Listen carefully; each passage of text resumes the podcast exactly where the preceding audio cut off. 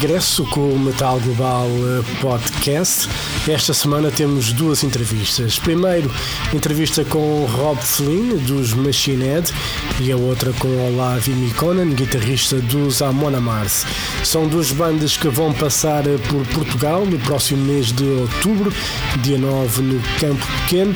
Juntamente com Machine Head e Amon Mars, vêm também os suecos da Halo Effect. Falando primeiro dos Machine Head, eles editaram recentemente o seu novo trabalho, Of Kingdom and Crown, e que regresso dos Machine Head naquele que é, na minha opinião, o melhor disco da carreira da banda de Rob Flynn. A conversa é então com Rob Flynn para falar of Kingdom and Crown, mas também sobre a primeira passagem dos Machine Head em Portugal.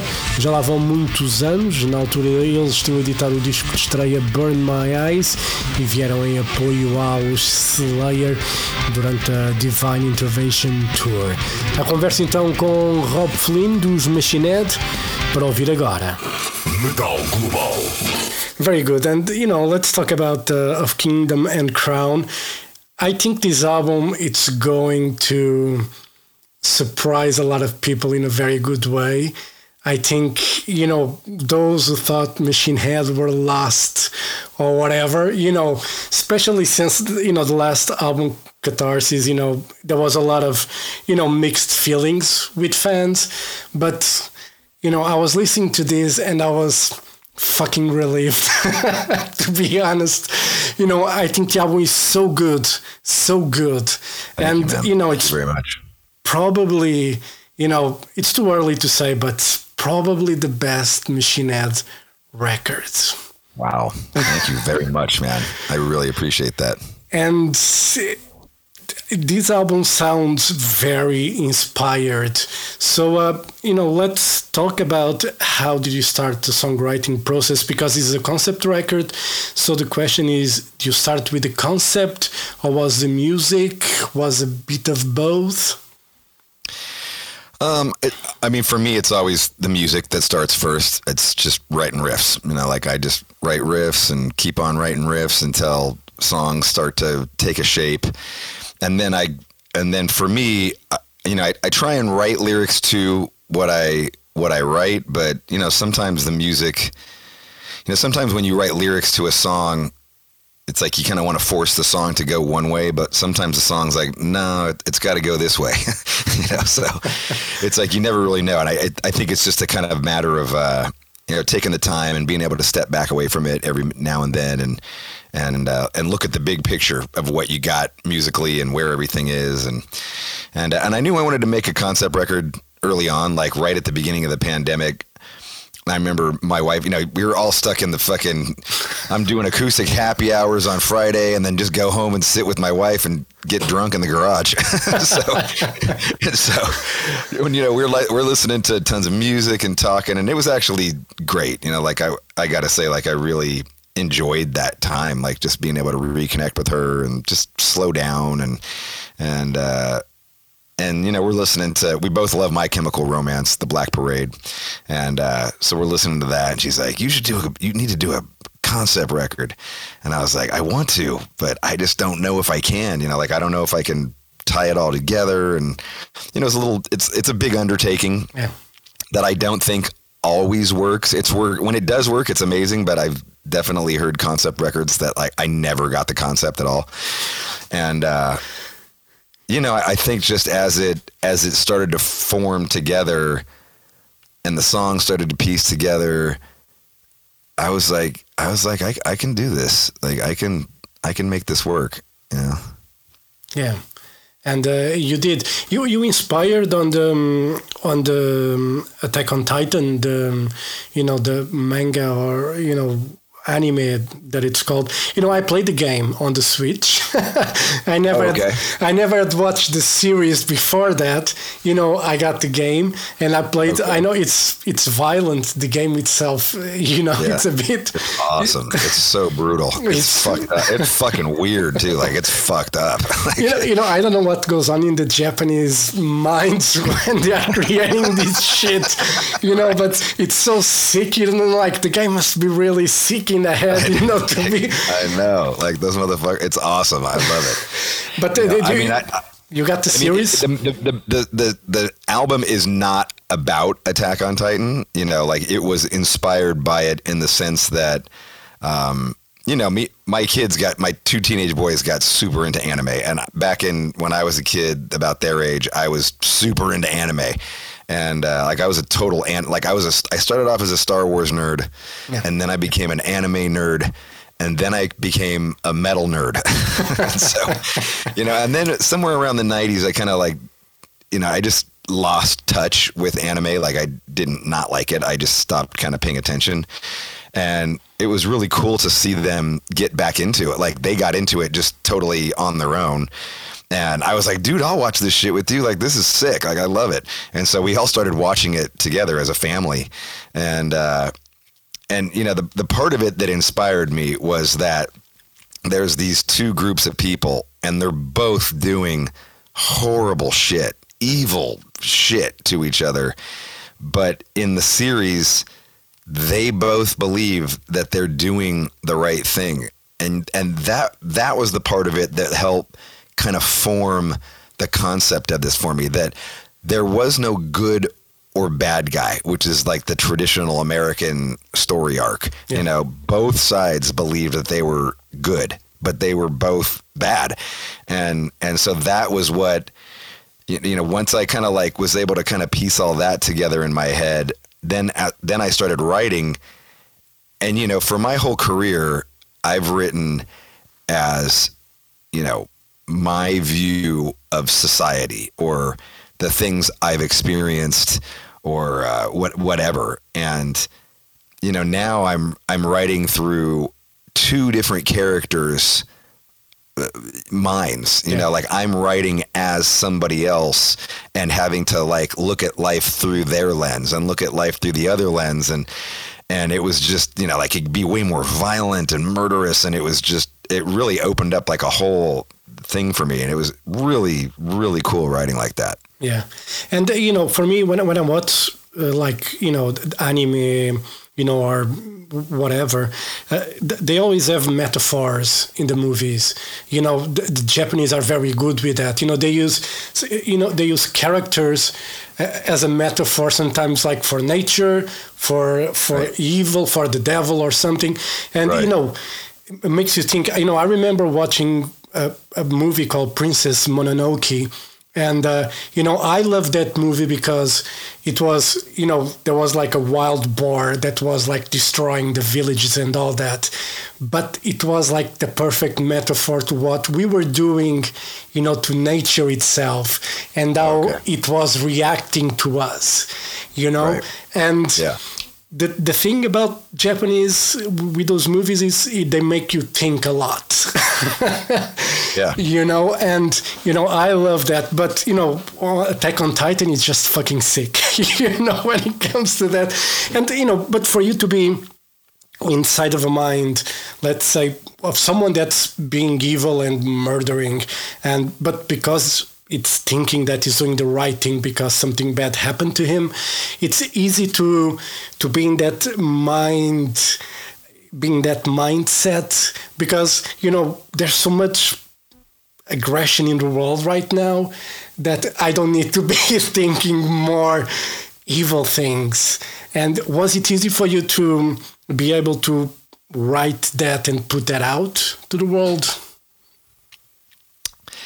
Yeah, I mean, I, I felt like, you know, the story the story lent itself to that. You know, it's a it's a concept album based around you know two characters, Ares and Eros, and Ares loses the love of his life, Amethyst, and he goes on a murderous rampage against the people who killed her. And then Eros is loses his mother to a drug overdose and then spirals, you know, downward spiral for him. He becomes radicalized by this crazy group and goes on his own murderous rampage. And so the record's about how their lives intertwine.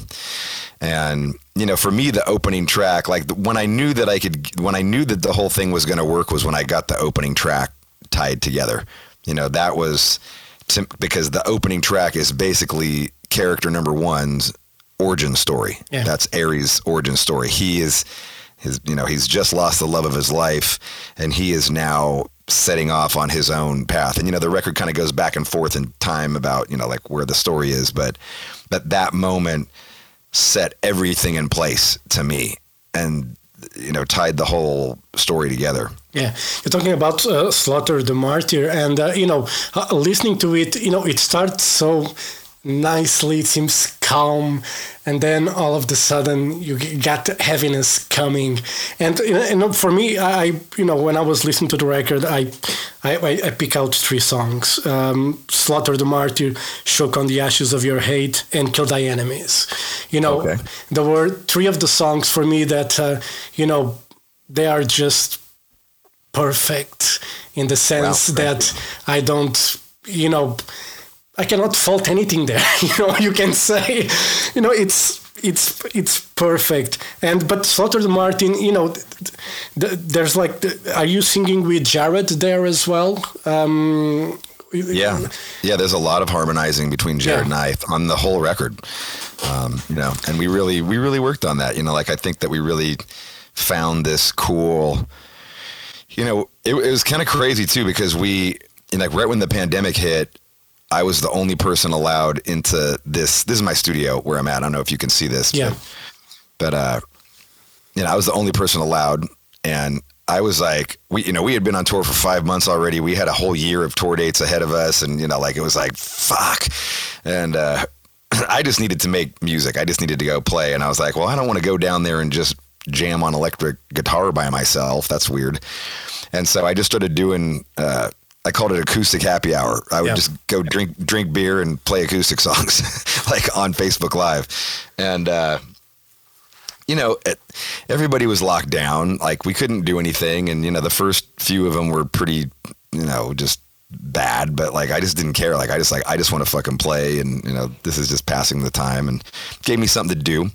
And then when Jared came, once the some of the lockdown kind of got a little lighter, Jared was able to come down, and then he and I just started really working on like just other acoustic songs. Like we still continued the acoustic happy hour and really just working on our voices and like really getting them to mesh. And you know, they already already always beautifully meshed, but just really, you know, focusing on, you know, the harmonies and harmonizing and and dude, it really just spilled over into the record. You know, Yeah. like this kind of dumb hobby that we were doing just to pass time during the pandemic really it kind of rewired our brains and uh, we really just started putting that into the record and it was it was awesome Yeah, you know, because because uh, uh, I'm trying to you know to understand that because when you're playing acoustic, when you're singing with another person, you know, you can hear your voice more clearly somehow, and i i you're more stripped down. It's a bit more naked, you know. So Right. ev- everything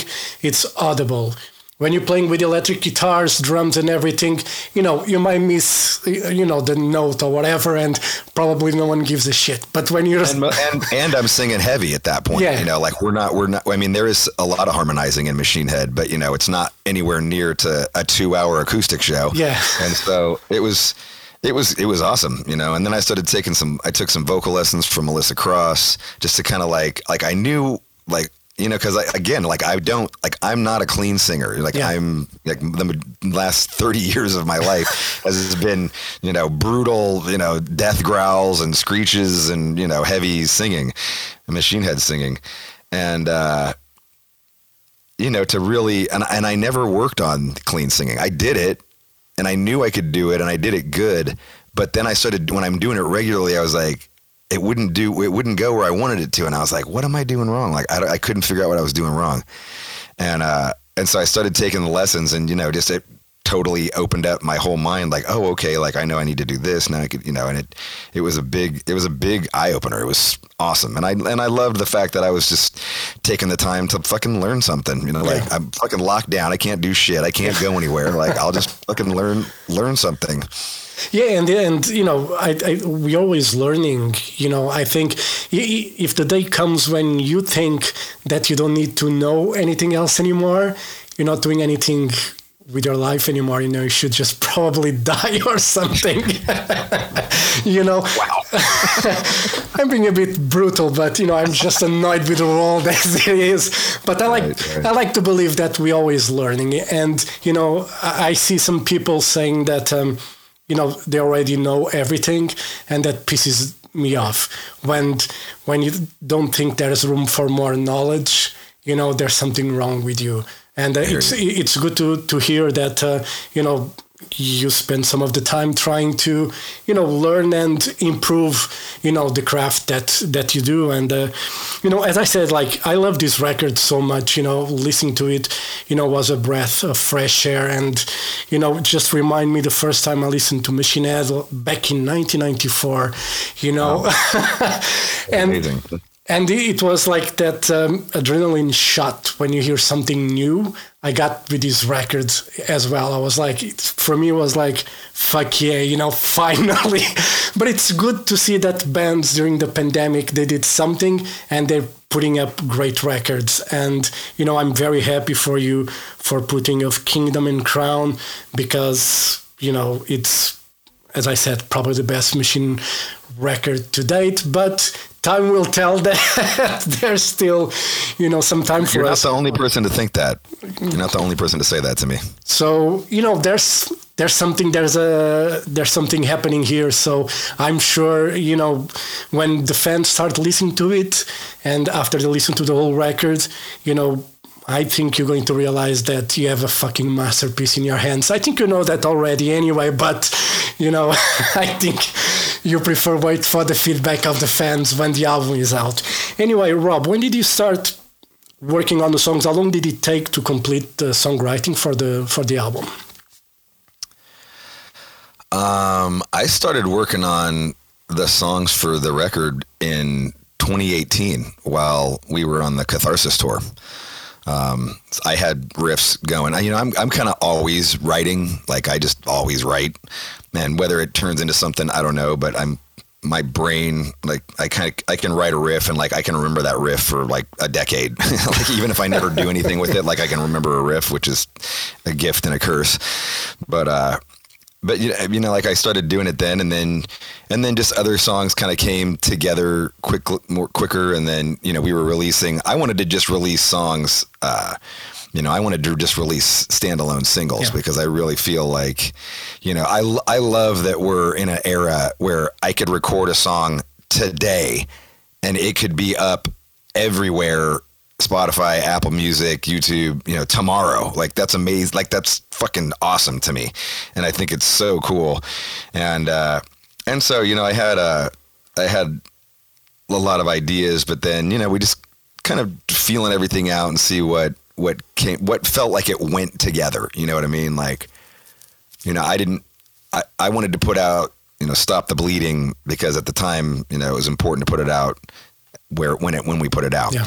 And so, you know, I, I we just started forming it, and you know, we just kind of chipped away at it a little bit, like every week. You know, I mean, we just did a little bit on it every week, and we, in a lot of ways, um, you know, I grew up in the thrash scene. Yeah. You know, like I had I had everybody's demos, like I had bootlegs of every like Exodus and Slayer, like I had fucking all that shit like months and months and months and months before the record came out. You know, like I was a super diehard uh, you know, like way into it.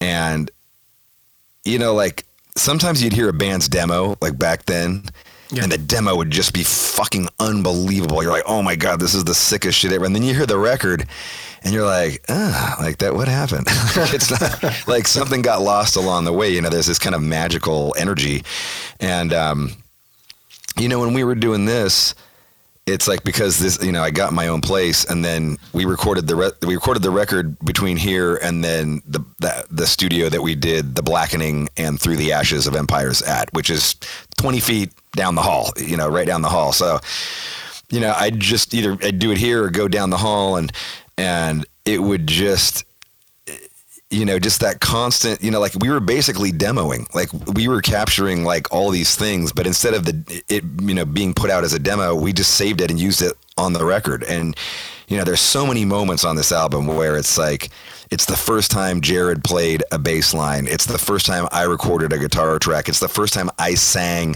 something, you know, like, and it just, it was these crazy magical moments. You know, it is like that demo feeling Yeah. except for we kept it and saved it for the record and and i think that that was a big part of this you know there was a lot of of that going on and and i feel like we just captured these crazy moments and we were fortunate enough to have this stuff here to do that Yeah, you know it's it's crazy because I was talking to Slash a couple weeks ago, and um, you know his latest record for he recorded everything live.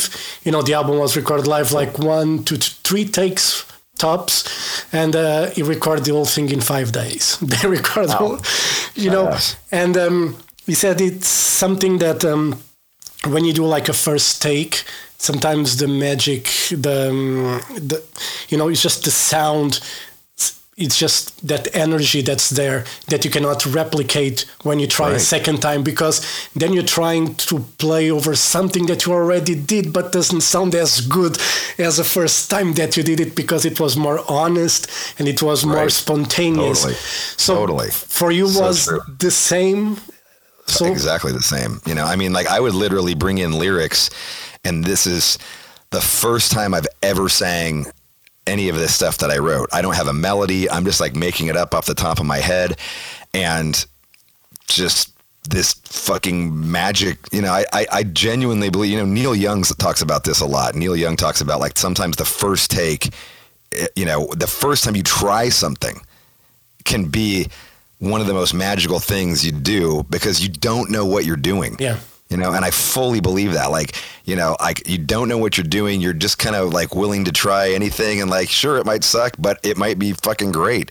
And a lo- I mean, there's a lot of that that happened on this record, and it was uh, it was exciting. It was really exciting doing that. Yeah, it's crazy because I was watching something on Netflix, the David Letterman thing, and he had Billie Eilish there.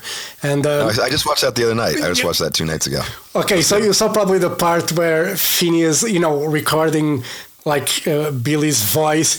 He had like Right. a word. the comps. Yeah. vocal comps. Yeah. And no, that was awesome. I was I was so glad they showed that because that's such a big thing. You know, like I do the same thing. I comp, you know, I do like five takes of a vocal and then like I said, like if it's the first time I'm singing it, like I don't know what the fuck I'm doing. I'm just trying anything. And sometimes I like I listen back and I'll be like, me and my engineer Zach and we'll be like, oh no, like grab that part. That was really good. And then, you know, you piece it together and and you know, this fucking crazy magical thing happens. Yeah, but uh, when I was watching that, I was just getting so like the anxiety levels were so high for me because I was seeing stuff like the way that was explaining. Like I just took this word, I took that word. Okay, this is another take, another one, and I was like, Right, when do you stop? You know, just Yeah.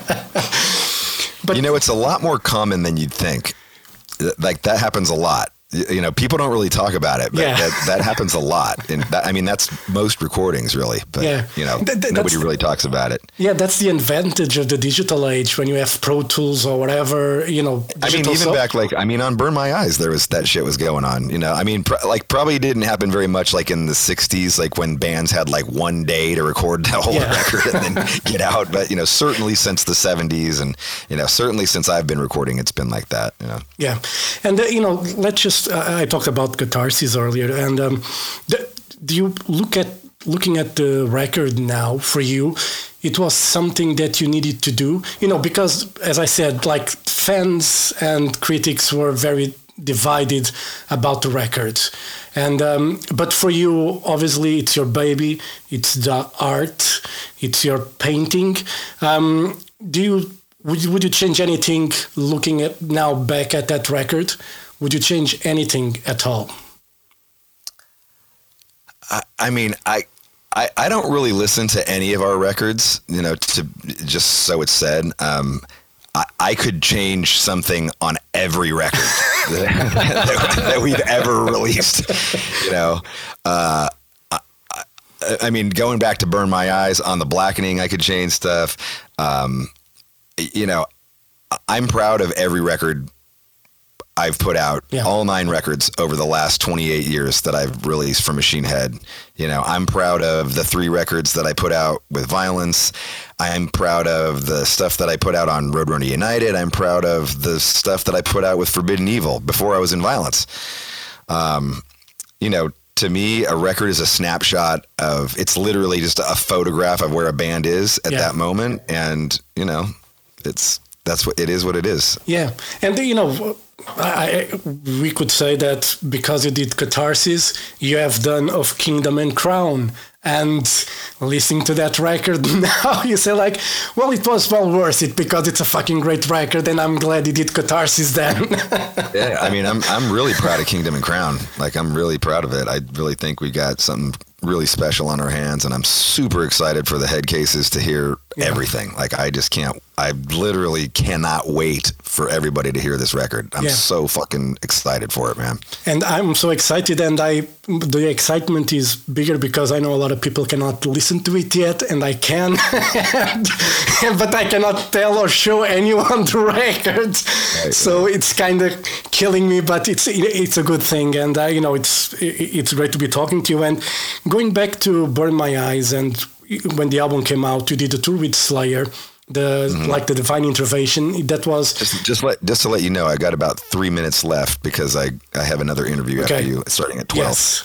Uh, so th- this is last question then, and you know we can talk after when you tour Europe with Amon Amarth. I might go to Dublin to see you guys before you come to Lisbon anyway. But Oh, cool. going back to that uh, Slayer tour, this was your first big tour, you know, with the Machine Head. How was the tour for you and memories that you have? Because that was the first time you played Portugal as well. How was that whole thing for you guys?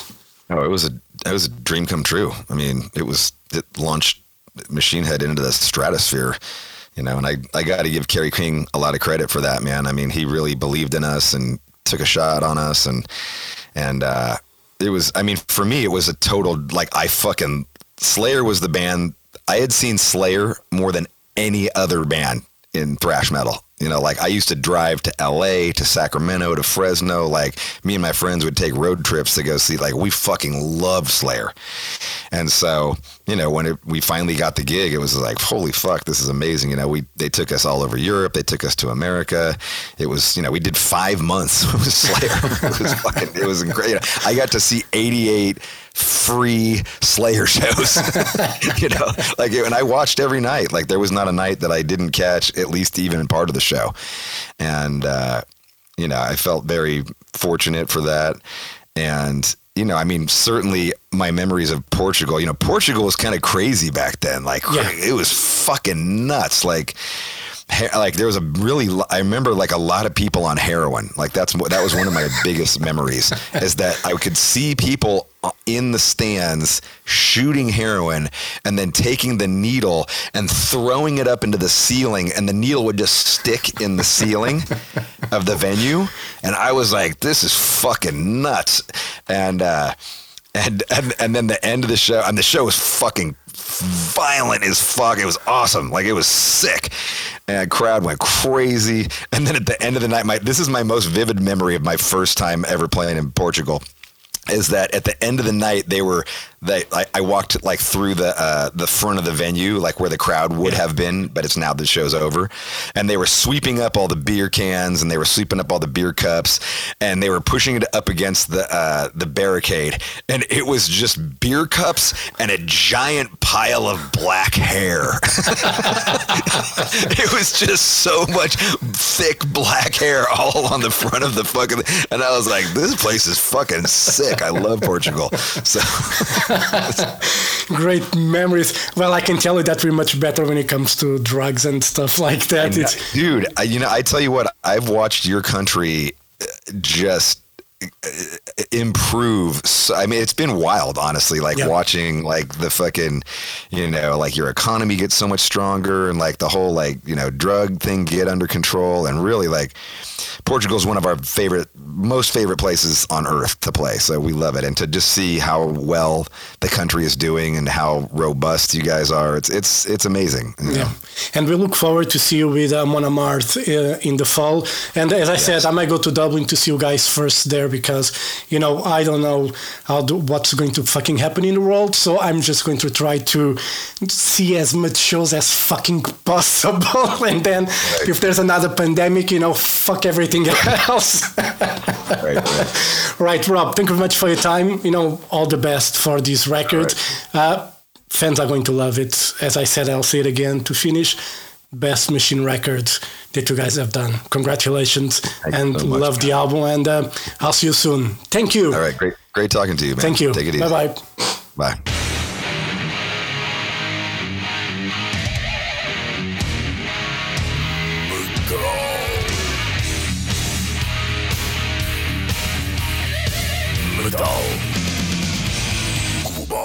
Metal Global foi conversa com Rob Flynn dos Machine Head para falar da novidade of Kingdom and Crown. Os Machine Head então passam por Portugal dia 9 de outubro no Campo Pequeno, juntamente com os Amon Amarth e também os de Halo Effect.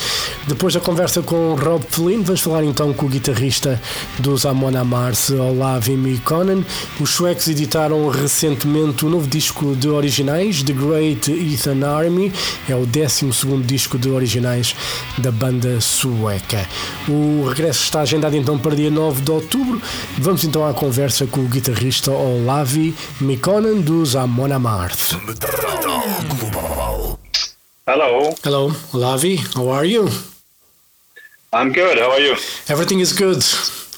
How is Sweden? Uh, it's uh, kind of hot over here. Oh, that's good. Yeah, I cannot complain. How about you? yeah, it's nice. I just uh, arrived yesterday from Paris. I was there for a um, few days holidays. Went to see Iron Maiden uh, last Sunday. So yeah, I'm great. I love to watch Iron Maiden. I, I keep telling it's like watching them for the first time every time I see them. Yeah, that, that's cool. Yeah, unfortunately, I'm not gonna be able to see them on this tour here in Sweden. But uh, yeah, yeah, it's. Uh, I'm sure it was. They are amazing. You know, they the- always are. yeah the you know the the stage you know the sound everything was perfect you know it's just they are they are still a great band you know no matter what people say you know they still they are in great form anyway and uh, you know let's talk about the Amon Amarth because the great heathen army is about to be unleashed on the world Uh, but first of all how was the the role of the pandemic in making this record did it help No, it didn't. It didn't really make any difference for us. The, only thing that happened was that uh, we didn't really plan to make an album because we because uh, we were in South America when when we were forced to cancel and, and get back home before they shut down all the airports. And uh, first we just thought we're gonna wait it out and, and then continue touring from where we had ended. But uh, then after one year, we kind of realized that you know, there's no point for us coming back with an old album. So, so we decided to let's uh, look into a new one. Yeah, and uh, you know, you started there's a you know, get in the ring, the first single and video that you guys wrote for Erick Redbeard, the wrestler. You know, I remember Eric when he was still in WWE. You know, every week he would go to the ring with a different band T-shirt. And you know, I do commentary for WWE here in Portugal. I've been doing it for many years, and for me it was great because I could talk about the bands. that it was the only chance I had to say anything about music was when Eric showed up, either with uh, Behemoth, Amon Amarth, you know, Ensiferum, you know, plenty of great t-shirts that uh, he always brought to the ring you know, I was always like, yeah, finally I can talk about these bands and do something other than just talking about wrestling. But um, was the the this song planned to be on a record, or you guys just meant to wrote for Eric and that was it?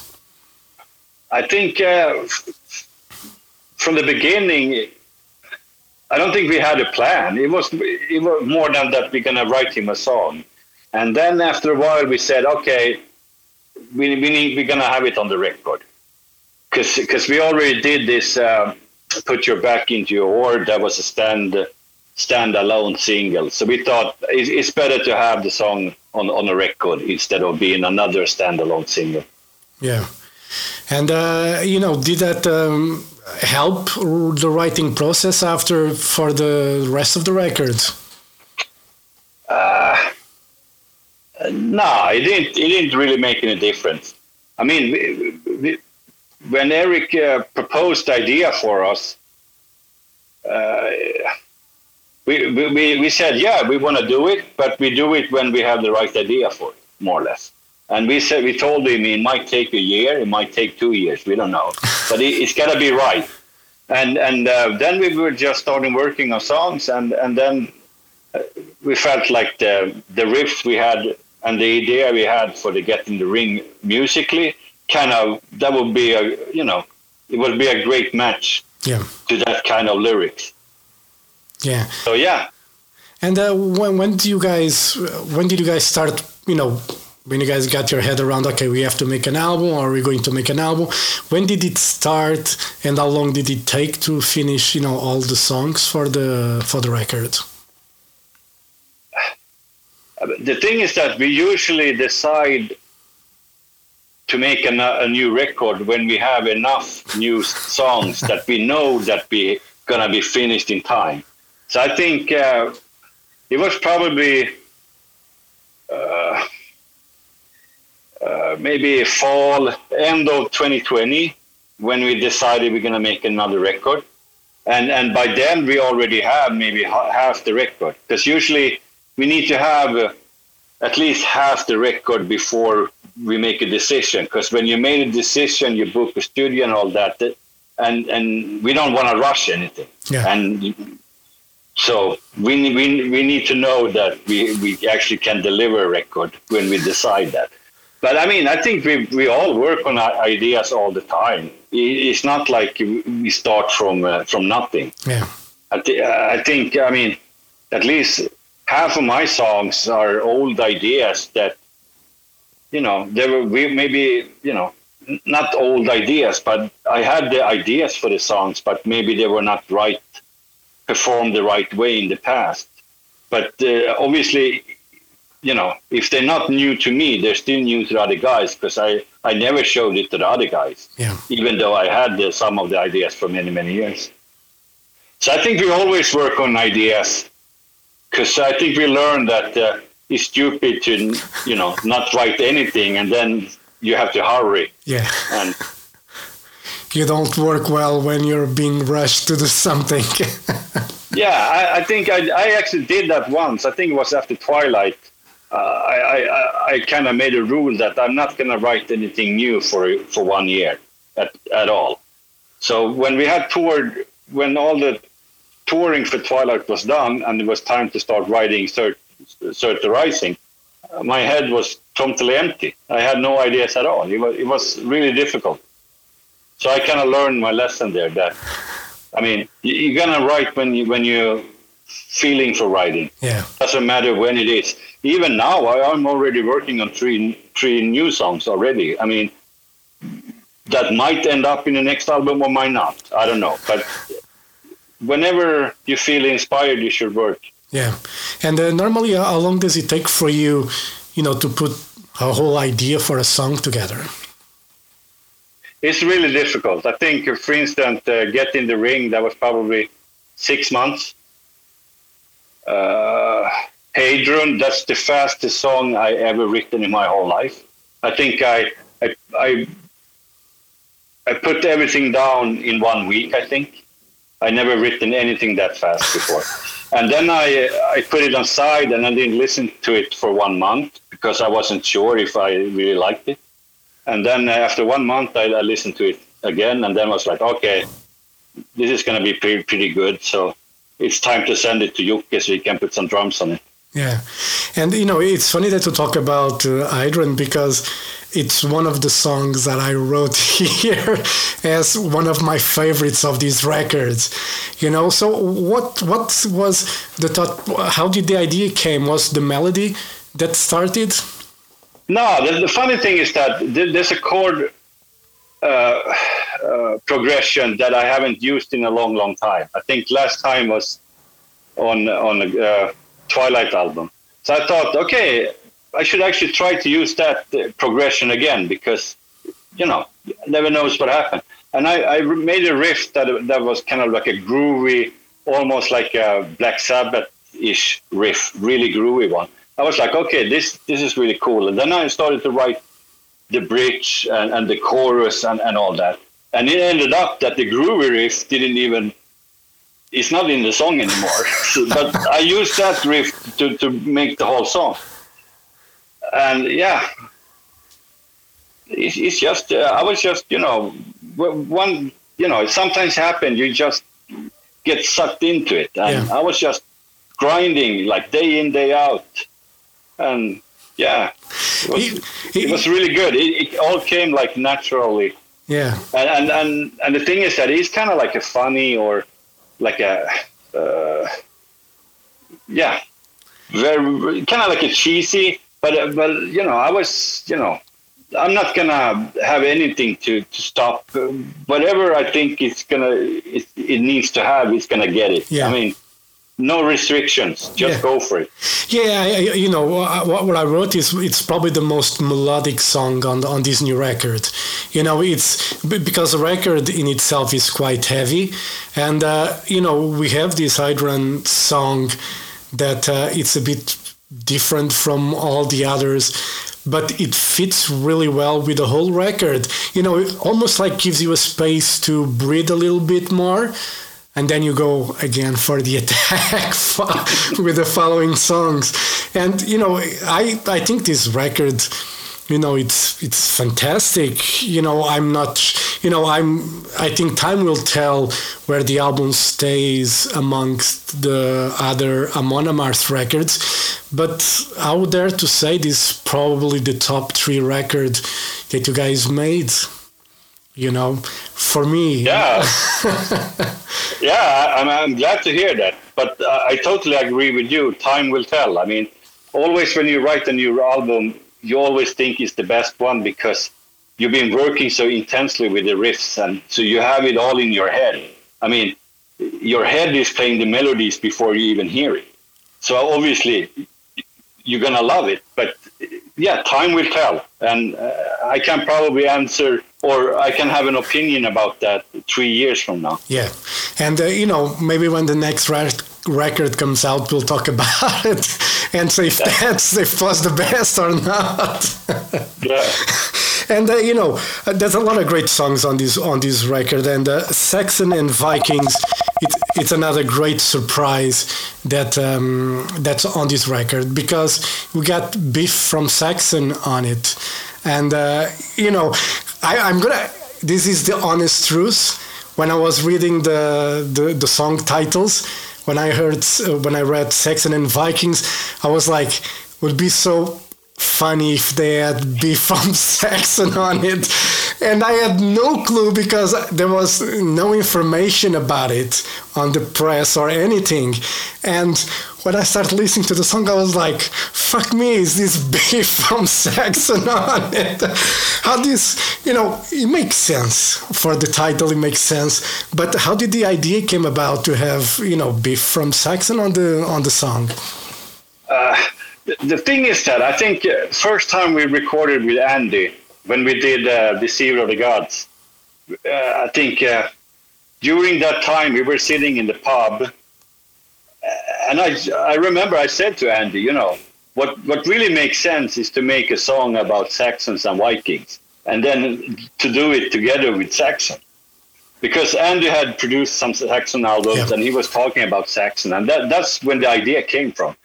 And then, uh, you know, it, was really not never the right time, and we didn't have the right idea for it. And now, when we were going back to Andy, and and I, I had this idea for, for the song that I thought should work really well with both growling vocals and normal vocals because the song is almost like a power metal Yeah.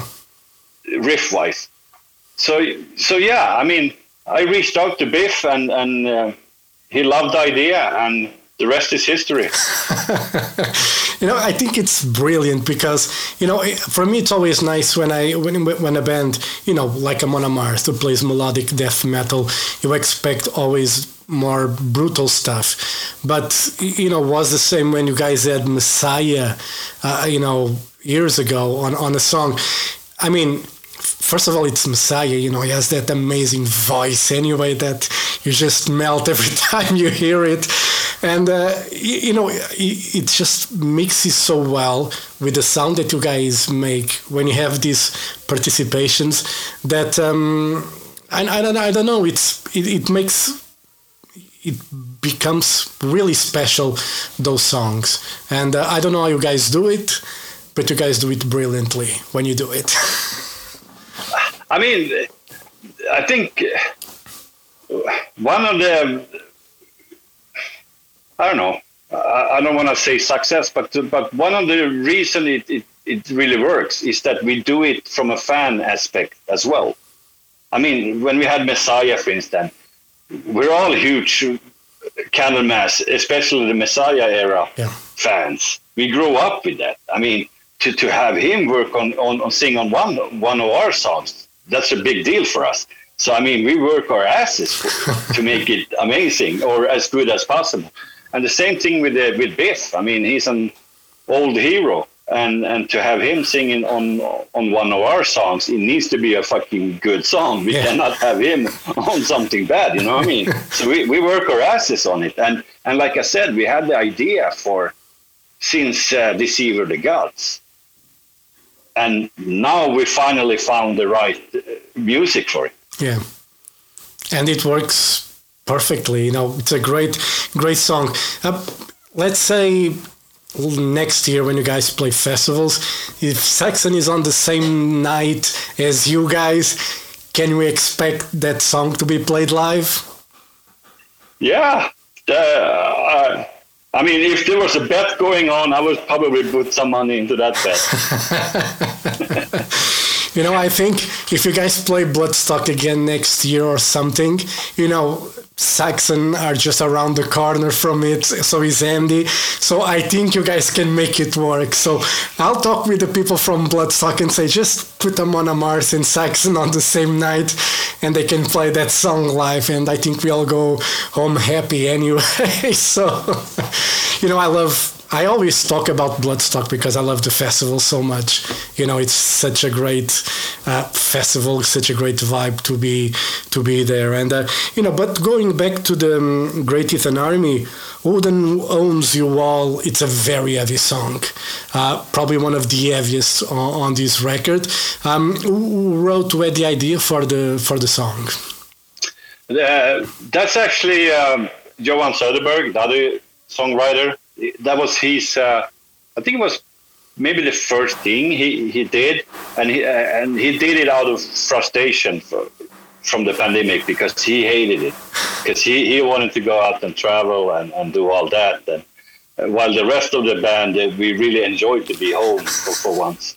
So uh, he wrote it in, in pure desperation for for like hating the situation. and and yes, it, is it is actually one of the fastest songs we ever recorded. Yeah. It's uh, you know it's another one that uh, really stands out. You know, the whole record stands out, you know, to be honest. But, you know, listening to it like a couple times, you know, I pick up the songs for me that stood the most. You know, obviously the Get in the Ring because of Eric, and we'll talk about the video in a bit. But um, you know, the Serpent's Trail, uh, the song that ends the record, it's an epic and heavy at the same time. Uh, it's something that it's not very I don't think it's very common for Amon Amarth to do something like this, but it's something that works really well. Uh, again, how did the idea come about for um, Serpent's Trail? I think uh, musically, uh, I think I had the main riff for it uh, since at least since Jomsviking era. It's been lying around, and I really liked it, but but I played it a little differently and I couldn't really make it work until now that I've, I, I, I, totally changed the way I, I played it. So that's kind of funny how you can make a riff and you just play it completely differently, but the melody is still the same, and then it gives it, I don't know, gives it another life, yeah. so to say. And also, I, I, I wanted to, you know, play around a little bit with uh, uh, to create more dynamics. So in, the first verse, when the vocals are almost talking, is all guitars, and then the chorus, and then the verse comes back. All the melodies are done with orchestra, the same thing that the guitars did. Yeah. So it's just adding another color to, to the to the music, so to say. Yeah. So I, I you know, trying new stuff, trying to make. It's important. Try, try it's important to experiment, you know, when it comes to making music with Amon Amarth. Yeah, I think so. Maybe not all the time. I mean, Get in the Ring is a basic, is is like totally basic Amon Amarth song. Yeah. While uh, I mean, Tiden Army to me is very different, and also Serpent's Trail is also very different. So I think you need to have some of the songs should be classic Amon Amarth. Yeah. And also um, the Norseman. That's also very classic Amon Amarth style. So, but also you need to have something else. Well, you don't have to have, yeah. but I think it's good to have something uh, to try something new. Yeah, and uh, within the band, that's the spirit with everyone. You know, everybody is open to you know experiment and try something different to see if it works. Yeah, I mean, we're not afraid of that. As long as everybody likes the idea, then it's a go. But uh, you know, we we will never work on something that doesn't sound good, even if it's really strange or, or whatever. The style or, or doesn't doesn't matter as long as we all think it's great. That's yeah. the most important thing. Yeah, and you know, being in a band, playing this style of music, you know, for so long, when you started Amon Amarth, do you guys ever expected, you know, over 30 years now, I think almost, uh, that you still be around making records and talking about music? no, not at all. I mean, back then, you know, no, no, there, no. there's no way that we, we, perhaps we thought we would do one record and one tour, and that's it. and you'd be happy with but yeah, that. but yeah, it's been really crazy, and yeah, it, has been a really long time. And yeah. you know, I, I known. Uh, known I, have been playing with Ted and, and uh, Johan Hägg for, for more than half half my you know half my time in this in this world and uh, yeah that's kind of crazy yeah and uh, you know, is it uh, easy when you're in a band when you have to share a tour bus, when you have to, you know, do almost everything together? Is it uh, easy, you know, to to to get along? Do you guys enjoy when you have the break? Do you guys stay away from each other, or you still hang out and talk? What's the the the thing with Amon Amarth after all these years? I think touring is really easy and and uh, we don't we don't really hang out when we're home for obvious reasons. We all live in different places, but also we all have families and, and, and other stuff going on. But when we work together, we work really well together. Uh, we all we all have the same goal. We all work at the same direction. We don't have any dramas or, or anything. It's it's all good, and you know there's no problem sharing buses or, or all that.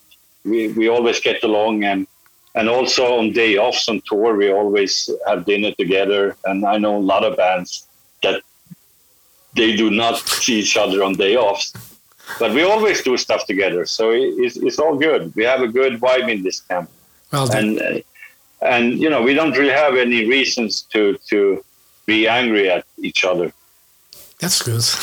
you know, it's all because you know sometimes when you're in a band, you know, there's a tendency for some friction. But you know, if you you all get along, and then on the day when you guys are not touring, if you do other things, you know, outside the band, I guess it's fine. When you meet again after a few weeks or something, and uh, it's all good. it's Yeah, I mean, I, I'm not saying it because of you know it is what it is, and, and in our camp, it's, it's a good vibe. Yeah. And like I said, I mean, there's really nothing that we argue about because we don't have any issues. that's And and whatever issues we had in the past, we, we all we, we kind of got got rid of the issues. Yeah, that's good. And you know, going back to the Get in a Ring, the video. Obviously, Eric is a big part of the of the video, and there's a quite of a Mad Mad Max vibe on the on the video. Was that you know the plan all along when the um, when you guys made the the video? I mean, the plan was obviously to have Eric on, but the, the thing is that uh, it was the, uh, the film company Group Grupa 13 that made this move, this uh, film or, or video. Uh, they actually pitched us that idea a long time ago. They they already pitched the, the Mad Max Viking style video for uh, uh, "Put Your Back Into Your" song but we didn't think it's gonna fit that song. So we just uh, kept the idea for the, you know, for any future songs, Yeah. and then we thought this, this is gonna be really cool to have Mad Max, uh, you know, com- combined with Viking, and also have Eric wrestling and Mad Max team. You know, yeah, why not? That sounds fucking epic. it is a great it is a great video and uh, you know i i miss seeing eric in the ring but you know if we watch uh, i'm not sure if he is wrestling much with aew now but um yeah i think No, he- he's not with them, but he's still wrestling every weekend. So it was uh, really difficult the time when we could uh, shoot the video because he like every weekend he's wrestling. Yeah. So he came straight from run wrestling in Canada to Poland to shoot the video, and then he went directly to Mexico to rest. So the life of a wrestler is crazy Yeah. and and we think sometimes that bands you know they have a crazy lifestyle wrestlers are crazy yeah, and and they hurt each other too, you know, and themselves. Yeah, it's not easy. And uh, you know, for the fall, you guys have a great tour with Machine Head. Uh, it's a double headliner tour. The Halo Effect um, is one of the support bands. Uh, this is, you know, a great package for fans, for music fans. Um, how do you guys going to decide how, if that's a plan anyway, when who closes each night? Is that um, already organized? Yeah, it's it's organized, and it's. Uh, I mean, obviously, both bands do full show, so it doesn't really matter who, who Yeah. stays last. But but yeah, we go by territory by territory. From from, I mean, Machine Head is a bigger band than us in, in UK, so they they're gonna close the UK's, and and uh, Amon Amarth is a bigger band in Germany, and then we take it uh, market by market. But uh, still, the both bands are playing equal shows every night. So it doesn't matter if we are closing or not closing. Yeah. Our show is going to be the same. Yeah, very good. And uh, you guys are coming back to Portugal. You were supposed to play in a festival, but because of the pandemic, got cancelled. People got pissed off because you guys are not playing the festival that's actually happening uh, starting this Thursday. And uh, you know people give out to the promoter why is not Amon Amarth playing but then you guys announced the tour and that is the reason why you guys are not doing the festivals this year right Yeah, exactly. So we- skipped all the festivals because it uh, interferes with the tour. So obviously the tour is, is the most important for us. yeah and uh, you know after this european tour what is the plan for Amon Amarth for uh, next year you guys going to try to do all the festivals in europe united states what's the idea I think the idea is that um, after the European tour, we're going to tour America, and then next year, we're definitely going to do festivals, and uh, we're probably going to do early summer, and and uh, then we're also going to do a lot of uh, markets that we did not tour with the Machine Head, and uh, then yeah, it's going to be that's about it. that's going to be and, busy. and then we yeah and then we need to uh, finish the, the south american tour that we had to cancel. And then we have a bunch of stuff to do in asia that uh, yeah. So yeah hopefully we're going to be busy but let's see uh, how this uh, i mean we it still feels a little uncertain with all this uh, pandemic and but but obviously the festivals are going good as, as far i'm Yeah. being told so yeah everything. hopefully hopefully the dark days are behind us now. Yes. And when it comes to the to the to the live stage now that you guys have a new record uh, do you have any idea you know is going to be a new stage that you guys are going to bring um, a lot of pyro as usual? What's the the idea? If you can if you can just uh, lift the veil a bit for us fans to expect from that tour. So uh, I can I can put it this way. If you saw the last tour we did in, in 19 the European tour that was kind of massive. So we're just gonna take it to the next level from here. The bigger the better. Exactly All right, Olavi, thank you very much for your time. You know, the great Heathen Army, it's a fantastic record. You guys really, you know, for me, when I talk, you know, with bands, uh, you know, for me, it's always like, how can the band surpass themselves the following record? And with Amon Amarth, you guys did it, you know, again. So, you know, I'm not going to say anything else because I'm going to expect the next record, you know, to be as good or better than this one. But, you know, we have to wait and see. But, you know, you guys nailed with the Great Heathen Army. The fans are going to love it. And, you know, I'm looking forward to see you guys live. You guys are going to play Portugal. You know, I might go to Dublin first uh, to see that show as well, you know, as a preview because you can never, you know, because of the fucking pandemic, we don't know, oh man, if the world is going to stop again or not. So I'm just going to try to do as much as possible until the end of the year. And then if next year there's a pandemic, at least I'll have my belly full with concerts. yeah that sounds like a great plan All right, Olavi, thank you very much for your time. I hope to see you in Portugal and Dublin if all goes well. And, uh, you know, maybe next year at Bloodstock or somewhere in a festival. All right? Thank Yeah. you very much for your time and uh, hope to see you soon. All right? All right thank you Thank you. Bye bye.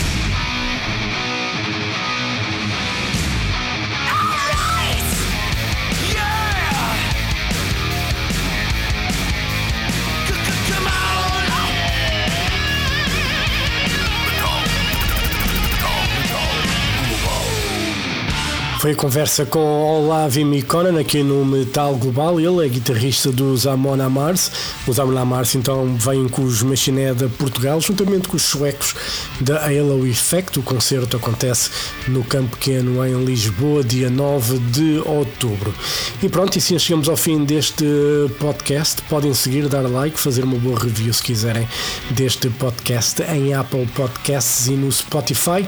Podem também fazer like na página do Metal Global no Facebook e podem me seguir no Twitter e Instagram em Mountain King. Eu volto no próximo podcast com mais entrevistas. Um forte abraço. Children of the night, you will live through the centuries to come. as I have lived. Good night.